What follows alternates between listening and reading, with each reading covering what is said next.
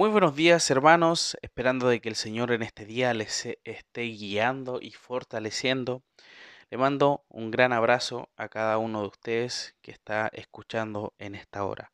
Vamos a finalizar, hermanos, esta última sección, ya donde el Señor habla directamente acerca del perdón con relación a lo que él venía diciendo anteriormente, que es la oración. Esto lo encontramos, mis hermanos, en Mateo capítulo 6, versículos 14 y 15. Dice la palabra del Señor así. Porque si perdonáis a los hombres sus ofensas, os perdonará también a vosotros vuestro Padre Celestial. Mas si no perdonáis a los hombres sus ofensas, tampoco vuestro Padre os perdonará vuestras ofensas. Acá el Señor nos está refiriendo acerca de la salvación, ¿ya? Eso como, como punto inicial acerca de, esto, de este pasaje. No se refiere a la salvación, no quiere decir si es que eh, si yo perdono o si no perdono a una persona, eso va a condicionar mi salvación. Ya, eso no quiere decir que si yo ando perdonando a todas las personas, el Señor me va a perdonar también mis pecados y voy a tener salvación. Ya, porque no funciona así tampoco, sino que no por lo que yo esté haciendo como una salvación por obras. O sea, si yo perdono, el Señor me va a salvar por mi obrar. ¿Ya? Sino que no se está refiriendo a eso, se está refiriendo, por supuesto, a la relación mutua entre hermanos, el perdón que debe existir y que también eh, se compara con el perdón que el Señor nos da a nosotros personalmente y que ese mismo perdón tenemos que transmitirlo a los demás. ¿Ya? Y vemos acá que después de presentar el Señor Jesucristo el modelo de oración, vemos que él cierra la enseñanza sobre el modo de orar con instrucciones sobre la disposición personal de aquel que ora.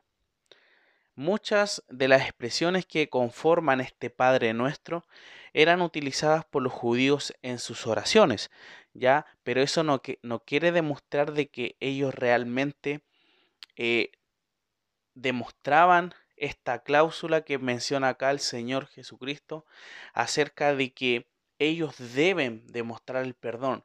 No importa si ellos hablan que se haga tu voluntad, de que perdona nuestras deudas, como nosotros también perdonamos a nuestros deudores o a los que nos hacen mal, en este caso, pero ellos posiblemente no lo hacían. Y es por eso que el Señor vuelve a reforzar acerca de ese texto y les vuelve a decir lo que acabamos de leer. El arrepentimiento, mis hermanos, hacia Dios que confiesa el pecado y restaura la comunión con Él. ¿ya? Ese arrepentimiento produce un corazón sensible, lleno de gracia y amor hacia el prójimo, que incluye también al ofensor, a quien como Dios hace con el que confiesa, ¿ya? le otorga un perdón sin reservas. O sea, eh, vemos si nosotros perdonamos a nuestros hermanos o a, a algún nuestro enemigo sus ofensas, el Señor también va a ver esa misma misericordia y la va a demostrar hacia nosotros, porque nosotros igual pecamos, nosotros igual hacemos cosas que no son correctas a sus ojos y necesitamos el perdón.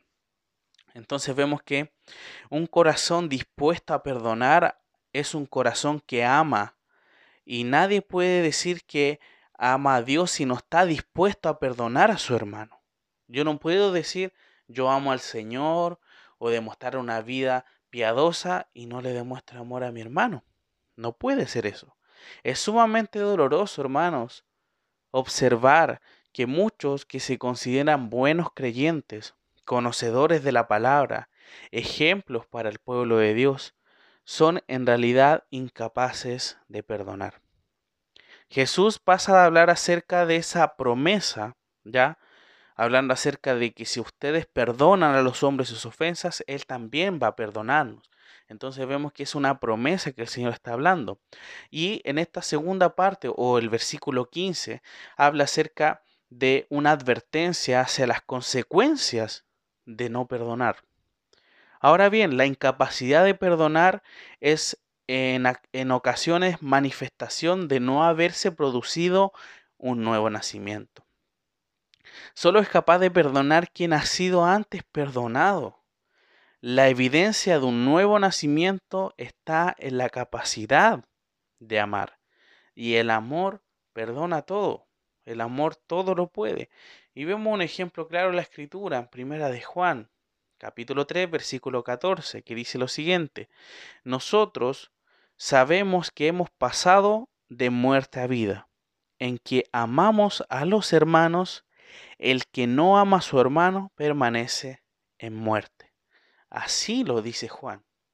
Entonces por eso es claro que si nosotros no perdonamos a nuestros hermanos o a nuestros enemigos, realmente el Señor a nosotros no nos va a perdonar también las cosas que hagamos eh, o en realidad el pecado que nosotros cometamos contra Él.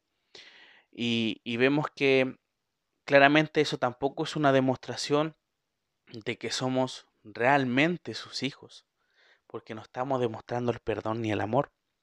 Así que usted, hermano, en esta hora, analice y vea su vida. Si tiene alguna situación con algún hermano, familiar, amigo, enemigo, no sea una persona que quizás no le agrada, pero hay algo, hay una situación en que usted tenga que perdonar, debe hacerlo, hermano. Debe hacerlo y debe pedir perdón si es que en algún momento usted también habló de más o dijo algo que no correspondiera. Tiene que arreglar su situación con aquella persona para también estar en paz con el Señor. Así que mi hermano, que en esta hora podamos analizar y examinar nuestras vidas y ver si realmente estamos en paz con los hombres. Y de esa forma vamos a también estar en paz con el Señor. El Señor todo lo ve.